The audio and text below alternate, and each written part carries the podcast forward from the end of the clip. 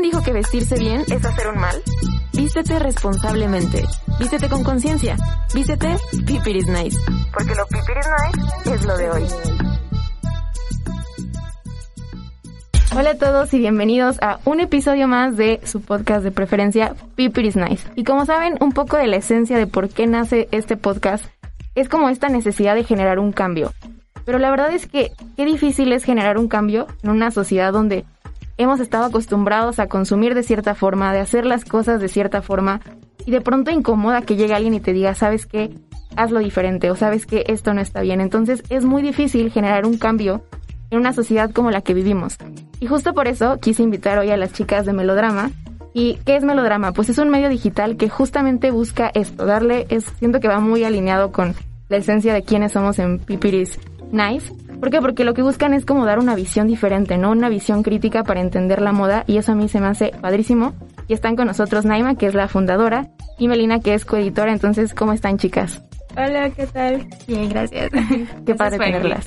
No, hombre, gracias a ustedes por estar acá. Y justo quiero que empecemos pues a platicar de qué es melodrama, cómo nace esto, cómo nace como esta necesidad de hacer las cosas diferente. bueno, eh, pues Melodrama inicia hace casi tres años, más o menos. Eh, justo la fundo como un medio en el que primero empezamos como la moda, especialmente en México, la industria de la moda es muy elitista, muy... Eh, si quieres entrar ahí necesitas conectes, necesitas un currículum, es muy complicado. Y comenzamos como justo conocíamos fotógrafos, conocíamos personas que igual y no estaban en este mundo, pero querían entrar. Y Melodrama empieza como una plataforma en la que la gente iba a poder, y todavía puede, claro, escribir, publicar eh, artículos, fotos, hacer estilismo, lo que sea, y justo poder hacer un currículum para que en algún momento pudieras acceder a un trabajo en la moda, ¿no? Eso es parte como de una democratización esto de cuando pides un trabajo y te piden experiencia, de 10 años de experiencia, eh, justo Melodrama quería como hacer eso. Y con el tiempo, eh, justo por los temas eh, que tocamos y mucha de la gente que, que se acerca a trabajar con nosotros viene de ciencias sociales, un antropólogo, yo soy historiadora. Entonces, eh, como que este enfoque eh, nos llevó a, tocar ciertos temas de ciertas formas y, y, pues justo ha evolucionado a esta plataforma, eh, pues sí, bastante crítica y, y donde, no sé, se hacen denuncias. Eh, todas de estas cuestiones, sí, entonces eso fue un poco como la, la idea siempre ha sido ser una plataforma justo que donde personas que no están en la moda o que creen que no tienen un lugar en la moda por todo el elitismo que hay, justo puedan sentirse seguros y que alguien los escucha. Y justo abonando a lo que dice Naima, este, de que se cree que el mundo de la moda es un espacio muy cerrado, creo que Melodrama vino a romper con ese, con ese paradigma, con esas paredes que había y darse cuenta que ese mundo es mucho más amplio de lo que se creía. Totalmente, qué bonito es eso que, que justo es que todo el mundo puede sentirse parte y se me hace a mí súper importante porque justo es eso, yo creo que la esencia de la moda está en eso, ¿no? Es para todos, ¿no? Y no es como un grupo cerrado, una burbuja cerrada, sino que todos deberíamos poder acceder a, a ella. Y a mí algo que me parece bien interesante es que justo estamos viviendo un momento donde estamos saturados de información, ¿no? O sea, esta era digital con las redes sociales, entonces hay información por todos lados, hay cuentas de todo, hay medios de todo y basado en esto, ¿cómo le hacen ustedes como para diferenciarse de otros medios, no? Ahora sí que para no convertirse en lo que juraron destruir, como dice el meme, ¿no? no, pues primero tratamos de que no se nos suba la cabeza. Creo que ese es un error que mucha gente comete. Y, y pues justo tratar como de tener unas buenas bases, ¿no? Creo que al final la diferencia eh, de melodrama es que no somos una persona de la moda, que te está diciendo que las cosas se pueden hacer diferentes, sino nosotras somos parte de esa gente externa. O sea, nosotras no venimos de escuelas privadas, no venimos de colonias ricas, no somos blancas. Entonces, eh, justo, vaya, se pregona con el ejemplo, ¿no? Entonces somos de estas, este grupo outsider, por ponerlo de un modo, y, y eso nos permite pues tener una visión crítica sin caer en en el quiero ser así o está de moda ser así o, voy a exotizarme, al final, al final, pues sí, nosotras somos parte de ese, de ese círculo que, igual y jamás va a entrar en la moda y creo que eso nos da mucha flexibilidad de poder hablar de cosas que a otras personas les incomodan. Entonces, tener como los pies bien puestos sobre la tierra, pues nos ha ayudado mucho, ¿no? En la, en la industria de la moda hay mucha enajenación y pues tratamos justo de que no nos pase. Sí, claro. Y justo como habrías en la introducción, creo que la incomodidad es necesaria para el cambio. Y en Melodrama no tenemos miedo de incomodar, así que creo que ha sido nuestro fuerte. No, no nos incomoda ser polémicos o hablar de cosas que alguien más no esté hablando. Eso está increíble. Y me encanta esto que dicen como que ustedes mismas no son parte de este grupo, ¿no? Que está dentro de la moda. Y a mí me pasa, y ya lo platicaremos en algunos otros episodios, pero cuando te interesa este mundo, de pronto te quedas como pensando, ¿cómo entro, no? O, o cómo es demasiado grande y entonces te sientes como muy pequeño frente a esta cosa enorme. Y entonces está increíble que personas como ustedes que dicen, o sea, yo soy de esas personas que se sienten a veces ajenas, ¿no? Pero quiero hablar, eso no me impide hablar de esto. Entonces se me hace bien padre eso. Y algo que me encanta de, de su, de su medio, y si se meten a su Instagram en la biografía dice, y me encantó, y dije, tengo que hablar de esto, es que dice que son la resistencia de la moda, ¿no? Y esto a mí me encantó, porque creo que justo esto es lo que estamos viviendo, o sea, creo que es bien irónico el, el momento en el que estamos, porque sí, o sea, es un hecho que eh, la gente está muy incómoda de cambiar, la gente se cierra cuando justamente lo incomodas o le dices que hay que hacer las cosas de forma diferente, ¿no? Pero también creo, y sobre todo cuando mientras más grandes de edad son, creo que es más difícil que cambien como esta perspectiva, ¿no? O sea, sí siento que los jóvenes tenemos más esta apertura de, de escuchar y de cambiar. Pues algo no, también. Sí, no todo. Hay de todo, ¿no? Sí. justo. Pero también es cierto que estamos en un momento donde, de hecho, estaba investigando y el 66% de los consumidores estarían dispuestos a consumir de forma más responsable, ¿no? O sea, es como irónico porque les incomoda el cambio, pero a la vez estarían dispuestos, pero no lo hacen. Entonces es muy irónico, pero justamente eh, me gusta que estamos como en una generación que queremos ir contracorriente, ¿no? Queremos resistirnos a ciertas cosas. Entonces el hecho de que ustedes tengan como este lema de ser la resistencia de la moda, me encanta. Y justo quisiera preguntarles, o sea, ¿de qué creen que debemos resistirnos hablando en cuanto a moda? Pues, en primer lugar, como ligado a esto que estábamos platicando, justo el ser como de este grupo, creo que algo que hemos entendido bien en melodrama es de que no tienes que entrar a este círculo. O sea, no tienes por qué pertenecer a esto o buscar justo, ¿no? Como mencionas, la forma de, de, encontrarle para meterte. O sea, está bien que estés afuera y está bien que nunca entres y puede haber comunidad fuera y puede haber una industria fuera de estas cuatro paredes que nos han dicho. Entonces creo que justo ese es un, un punto muy importante de resiste a esta forma de enajenación, ¿no? Resiste a esta forma de lo que mencionas al principio, ¿no? Estamos como tan acostumbrados a que nos han dicho que las cosas son así, que justo es difícil como salir de, ese cuadro, ¿no? Entonces, pues sí, melodrama es como de resiste a estas formas de enajenarte, ¿no? Resiste a estas formas de todo el mundo quiere hacer cambios, pero a veces son muy tibios, no hay acción, o sea, de intenciones no vive la gente. Entonces, pues justo es resistir y hacer un tope y un poco por ahí va la, cosa. Yo creo que también resistir a quedarte con lo que te digan o la primera versión. Siempre ser más crítico, más analítico y por supuesto no quedarte... Porque mucha gente en melodrama nos pide que le expliquemos cosas así, porque creo que en la era de tutoriales y que todo te lo resumen en 15 segundos, ya no da pie a que puedas hacer tu propia investigación o tu propio análisis, y eso es algo que también invitamos, o sea, resista a quedarte con, incluso con nuestra versión. Abre tu mente, busca más fuentes y realmente cuestionate todo lo que estás viendo en la moda mexicana. Sí, totalmente. Esa parte como justo de que creo que ustedes invitan mucho a la reflexión y creo que de ahí parte también mucho el cambio, ¿no? O sea, no podemos cambiar si no nos detenemos a pensar justamente en incluso por qué cambiar, ¿no? O sea, creo que todas estas preguntas que no nos hacemos porque estamos acostumbrados ya a vivir de forma automática, creo que es lo que también impide el cambio, ¿no? O sea, que no nos detenemos a cuestionarnos muchas cosas. Y quiero eh, que hablemos ahorita un poco de lo importante que es alzar la voz, ¿no? Porque ya lo mencionaban un poco, ¿no? Como no tienen miedo a incomodar a las personas, no tienen miedo como a decir las cosas como son. Y justo bien dicen por ahí que no puedes solucionar un problema si no lo nombras primero, ¿no? O sea, si no lo hablas primero no hay solución. Entonces, pues qué difícil es hablar eh, de un problema en la industria de la moda si ni siquiera no conocemos de primera mano los hechos, ¿no? Eh, entonces, eh, creo que poco a poco, conforme han pasado los años y más ahorita con la pandemia y demás, la gente como que se le ha quitado esa venda de los ojos y ha visto como cosas que no estaban bien, mm. cosas que están pasando, cosas que hay que cambiar, pero bueno, no, no significa que sean nuevas, significa que siempre han estado ahí, pero apenas las estamos viendo, ¿no? Y no podríamos verlas si no hay alguien que alza la voz y lo dice, ¿no?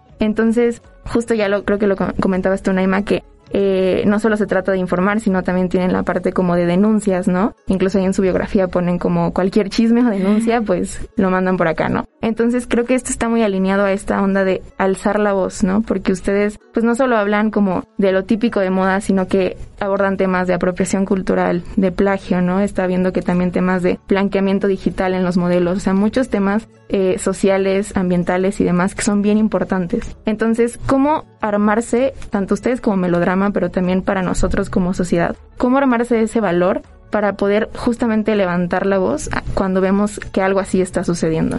Pues otra vez viene como una parte de esto de la resistencia, ¿no? Y de creerte que tú también tienes poder, ¿no? Siempre estamos pensando como de hay alguien allá arriba o hay alguien superior a mí, una clase social más alta que tiene todo el poder y que lo absorbe y que no nos deja siento que nos achicamos mucho, es un problema obviamente histórico, ¿no? Pero pues justo es como de no, ¿no? Creerte que tu opinión también vale y creerte que tú también tienes algo importante que decir, que también has sufrido cosas, o sea, melodrama. Empezamos mucho con eso de la apropiación cultural, empezamos mucho hablando del racismo de la moda, en la moda, perdón, pero o sea, eso te lleva a hablar de otras cosas, ¿no? Automáticamente la gente te habla de explotación laboral, de abuso psicológico, de acoso sexual, o sea, hay un montón de cosas muy fuertes, o sea, son temas muy fuertes que no se habla porque una parte incomoda, otra parte todavía tenemos miedo a estructuras de poder.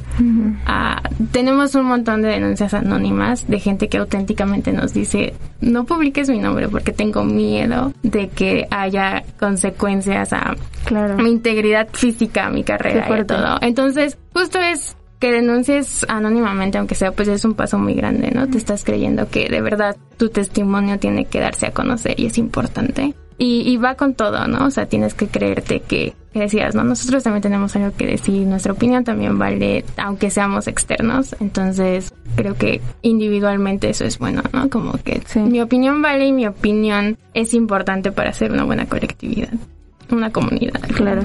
Sí, buscar espacios seguros para poder levantar la voz y, no tener miedo. O sea, sí es muy importante, pero justo Melodrama ofrece este espacio seguro en el que incluso si no eres nuestro mayor fan, porque hay mucha gente que, que no les agradamos, pero sabe que tiene algo que decir, o sea, se pueden acercar con nosotras, no es como que los vamos a vetar porque alguna vez nos insultaron.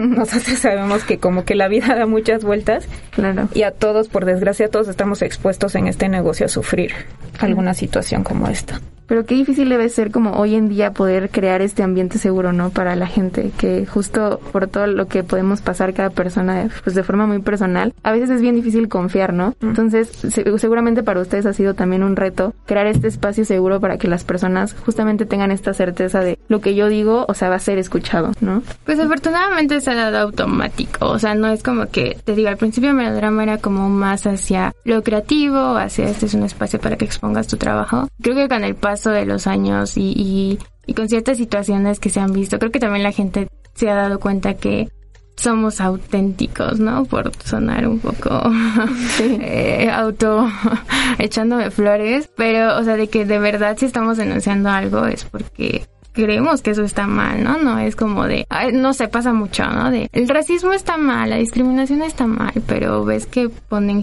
solo gente blanca en sus medios, ¿no? O sea, al final hay que ser congruentes. Y creo que se ha demostrado que Melodrama es congruente, espero. y, y, por, y por ende la gente se ha acercado como automáticamente a, a, comentarnos y a, denunciar, pues sí, a, acercarse a, nosotros de esta forma y, y justo como comunidad se ha creado este espacio de seguro, ¿no? De puedes denunciar y va a ser completamente anónimo, no le vamos a decir a nadie. O sea, de verdad estamos respetando como estas cuestiones y Sí, porque creo que es muy fácil decir, este es un espacio seguro, ¿no? Y, ya. Sí, total. O sea, créeme que es un espacio seguro. Creo que te digo, ¿no? Al final, pues de intenciones y de palabras nadie va a hacer nada. Tienes que ser congruente y demostrar que eres un espacio seguro y eres un espacio donde todo el mundo puede venir a denunciar a publicar. Yo creo que ha de ser como una responsabilidad bien grande, ¿no? O sea, porque al final es la gente depositando la confianza en ustedes. Y a mí me da mucha curiosidad saber como cuál es este proceso para filtrar estas denuncias, ¿no? O sea, cualquier denuncia se publica, eh, tienen que hacer una investigación al respecto. Eh, digo, sobre todo porque, como ya estábamos platicando hace un momento, pues al tener tantos seguidores seguramente pues son muchas las denuncias que llegan, ¿no? Y a veces debe ser difícil poder eh, dar seguimiento a todas. Entonces, ¿cuál es este como proceso que ustedes llevan? Pues primero tiene que ser algo directamente relacionado con la moda. O sea, de repente nos llegan como denuncias como, no sé, del mundo gastronómico o del arte o, y que no es, no es exactamente lo que se trata en melodrama, ¿no? Entonces sería como muy complicado denunciar sobre todo. Eh, entonces ese es como el primer filtro, que es algo relacionado con la moda. Y Vaya, también la industria de la moda tiene muchos chismes y es como que son secretos a voces, desgraciadamente. Entonces, a veces si llega una denuncia, ya se identifica, ya identificamos que alguien ya nos había hablado de esta persona o alguien ya nos había hablado de esta situación. Y lo que ha pasado es que publicamos esa denuncia, le damos el voto de confianza a la persona, o sea, de que te estamos creyendo desde el primer lugar como víctima de esta situación. Se publica y lo que ha sucedido es que en respuesta a, a esa denuncia empiezan a llegar más. O sea, muchas más personas que dicen a mí me pasa exactamente lo mismo, eh, dan más detalles, entonces ya puedes formar como toda la historia. Lo que hacemos siempre es darle el voto a la persona afectada, a las personas afectadas, que depende de la situación pueden llegar a ser 30, 50 personas. Entonces, es como de, bueno, 50 personas no pueden tener delirio colectivo, ¿no? Entonces, siempre son primero como las víctimas. Y ya después, si, si se involucra una persona, a veces son como situaciones de tal revista hizo esta publicación o este editorial o publicó esta cosa, pero cuando son problemas como quizá que involucran a una persona o una agencia o algo así, suelen contactarnos, ¿no? Primero, antes de que nosotros los contactemos, nos contactan y pues ya se puede hablar con la persona, ¿no? Como de, bueno, también te vamos a dar al final somos un espacio abierto para todos, también tú puedes hablar sobre la situación, dar tu punto de vista y, ya se tienen como las dos partes, ¿no? Al final solo somos una plataforma. Desgraciadamente a veces las personas nos contactan como de, es que me está pasando esto, hagan algo, ¿no? Y no, podemos hacer realmente nada, ¿no? Más que dar difusión y dar plataforma no me gusta dar decir dar voz porque soy muy Salvador Blanco, pero eh, o sea, justo somos como la plataforma, puedes depositar aquí lo que te sucede, pero pues desgraciadamente no tenemos como el poder para, no sé. La, la cultura de la cancelación sabemos que no funciona, ¿no? Tiene muchas aristas que, que no sirven. Pero pues justo como de, bueno, aquí es un antecedente, ¿no? Tratar de tener un antecedente de que no todo es bonito en la industria de la moda, no toda la gente es buena onda, no todas las revistas ni las plataformas tienen buenas intenciones. Entonces aquí está un antecedente de lo que sucede. Y justo, no sé, ha pasado como de gente que por melodrama ya se da cuenta que igual y no tiene que trabajar ahí o no tiene que trabajar con cierta persona. Entonces, justo es como, vaya, como un directorio de esto pasa, también hay cosas malas y tienes que tener cuidado.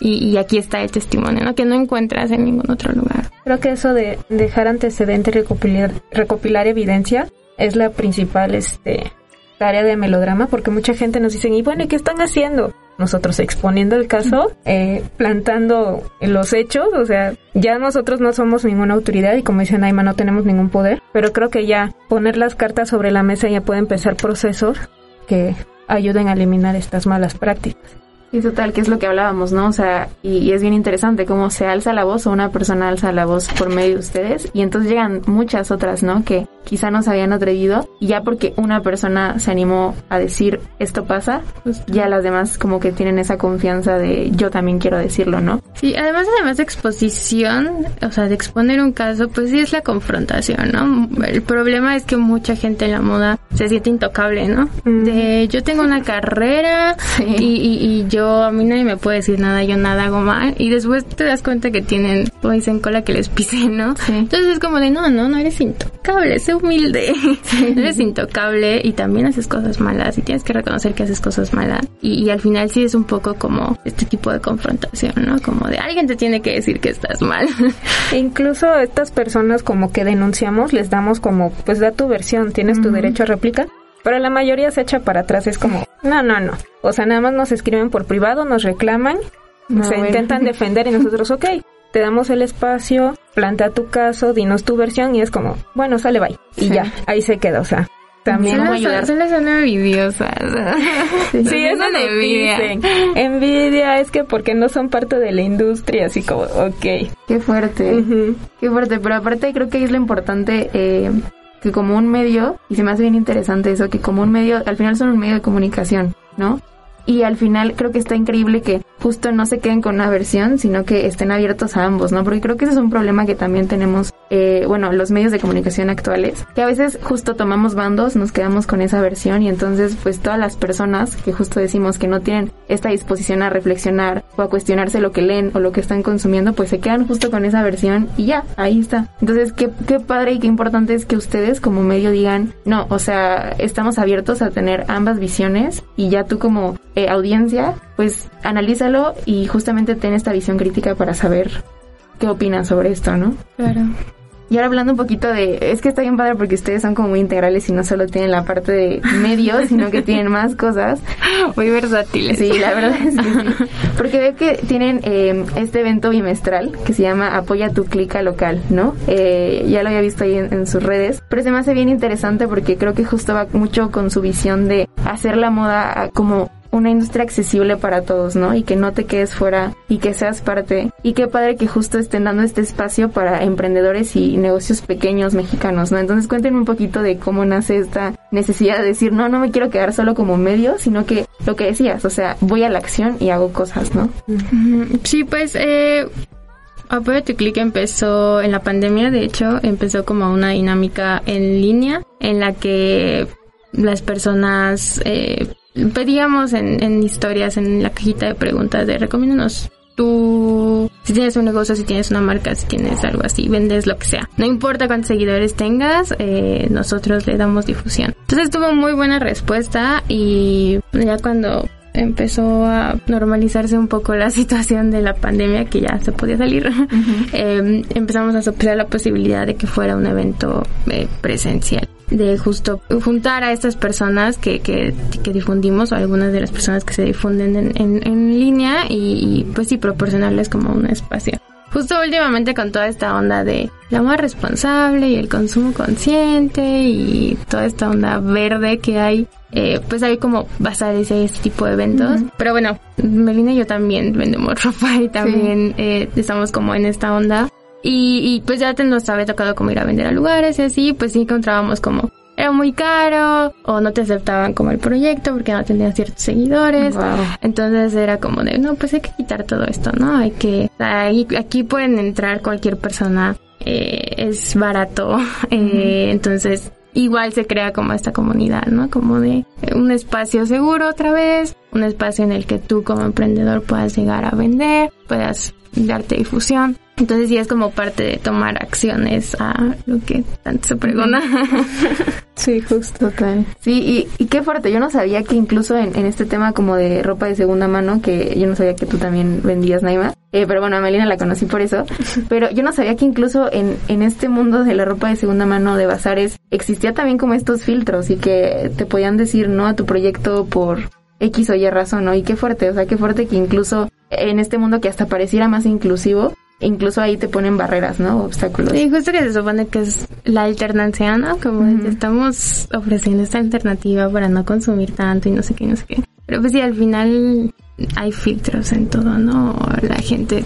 Al final sí es un negocio, ¿no? Según bazar es un negocio. Y, y, y, pues sí, sí sucede mucho de eh, que no te aceptan por tal cual cosa. Y fue como de, no, aquí vamos a aceptar a cualquier persona, ¿no? Podemos aceptar a alguien que tiene 50 seguidores, alguien que tiene 10 mil seguidores. Entonces, como tratar también de, justo todos tienen espacio aquí y puede estar una persona que acaba de empezar y una persona que ya lleva un montón de tiempo, ¿no? Y justo es como que todos estén conviviendo.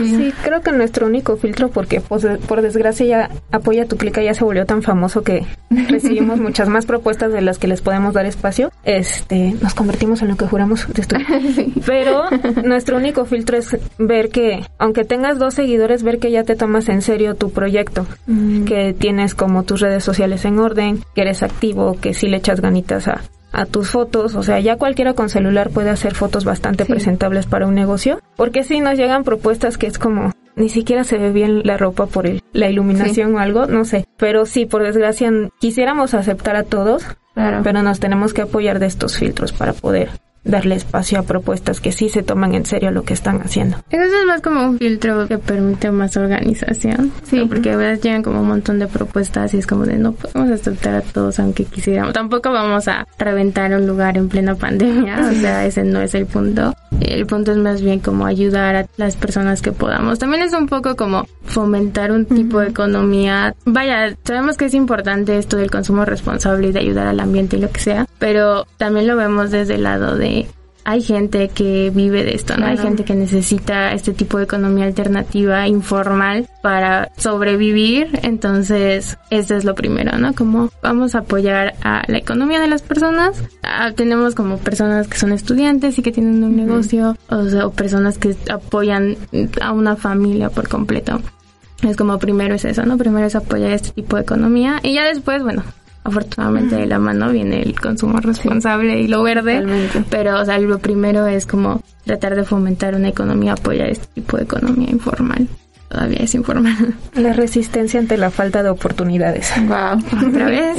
la resistencia. Sí, es encontrar justo este equilibrio, eh, justo en lo que dices, ¿no? En un consumo responsable, un consumo verde, pero también, pues sin, sin dejar al lado el factor de que todos necesitamos vivir, todos necesitamos comer, entonces es buscar como este equilibrio. Y qué bonito es que busquen todo el tiempo como hacer comunidad, ¿no? Y que la gente se sienta parte de, que la gente sienta que tiene este lugar donde pertenece. Y ya estamos a punto de cerrar, chicas, pero yo quisiera que cerráramos un poco en ustedes, que al final son un medio de comunicación, eh, ¿cómo aconsejarían a los que estamos del otro lado, ¿no? Y que quizás somos la sociedad las personas, ¿cómo podemos aprender a comunicar este tipo de cosas, ¿no? Que incomodan, porque a veces a lo mejor y decimos, es que yo soy una persona y justo mucha gente pues acude a ustedes para, para ser el intermediario y poder darles esa voz, ¿no? Como decía pero ¿cómo podemos nosotros, sin necesidad de recurrir a un tercero, alzar la voz por nuestra propia cuenta, no? Mm, pues creo que la clave está como en no achicarte. Vaya, en, a veces justo dices, soy una persona contra un sistema completo, pero bueno, así se hicieron las grandes revoluciones, ¿no? Entonces, y, y justo hacer comunidad, o sea, sí hacer una introspección individual y sí creerte que tienes algo que decir, que vale tu palabra, que no necesitas que alguien venga a darte voz, o sea, tú lo puedes hacer.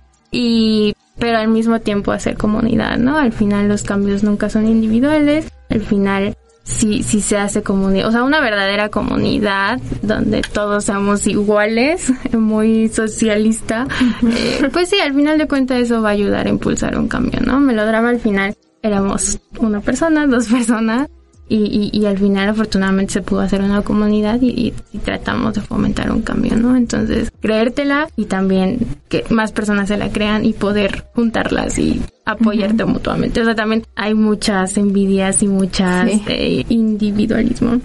Y, pues no, no, hay que fomentar como tanto tú creértela como fomentar comunidad con otras personas.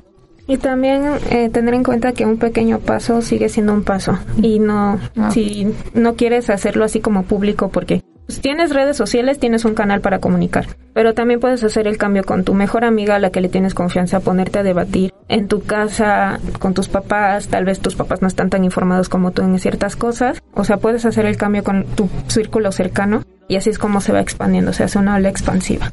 El final es tener la voluntad de cambiar, ¿no? Primero empiezas con la voluntad de cambiar y ya después tomas acción para poder cambiar. Pero, o sea, si estás cerrado como de no hay nada mal, todo está bien, todos somos buenos, pues nunca vas a poder hacer nada, ¿no? También quitarte como esta idea maniquea de yo estoy bien y siempre estoy bien y por ende no me voy a educar. O sea, justo tener una convicción y educarte. No esperar que otros te eduquen también, que pasa mucho. Entonces, eh, pues sí, aprender como a educarte, a tener esa convicción de cambiar y bueno, ya después ya puedes tomar acción. Súper, me encanta eso de cuestionarte y, y justo no quedarte como conforme con lo que ya tienes, sino buscar siempre más. Y pues bueno, tenemos que cerrar porque se nos acaba el tiempo, pero chicas, antes díganme cómo las encuentran en sus redes, eh, porque no solo eso, sino también tienen cursos, ya no hablamos tanto del curso, pero también tienen esta otra parte que es que están dando cursos eh, accesibles para todos, justo así vi la descripción y, me parece increíble que es otra vez esta idea de no tienes que pertenecer a cierto grupo para poder educarte en temas de moda. Entonces, ¿cómo las encontramos, chicas? ¿Para qué? Sí, pues bueno, eso de los cursos es parte como de estas herramientas, de nos decían tanto eduquenos que bueno, está bien. Eh, eh, estamos en, la plataforma es melodrama.mx y en todas las redes sociales estamos en melodrama mx. Eh, estamos mucho más activos en Instagram, es como la plataforma que hemos estado utilizando. Y pues el apoyo a tu clica local, igual se anuncia, y tanto el apoyo a tu clica local como los cursos se anuncian en Instagram y ahí se puede enterar de todas las convocatorias, todos los cursos, todos los chismes también. Súper. Pues muchas gracias chicas por estar por acá y por ser parte del podcast. Y gracias a todos los que nos vieron y escucharon para quien prefiere una plataforma u otra. Y nos vemos en el próximo episodio de Pipiris Nice. Cuídense.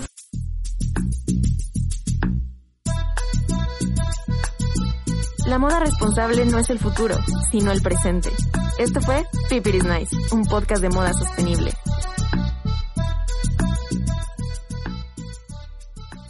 Los hechos, comentarios y opiniones expresadas en este sitio y programas son responsabilidad de quienes lo emiten. Y no reflejan en ninguna circunstancia el punto de vista de la Universidad Panamericana, de sus autoridades y o representantes legales.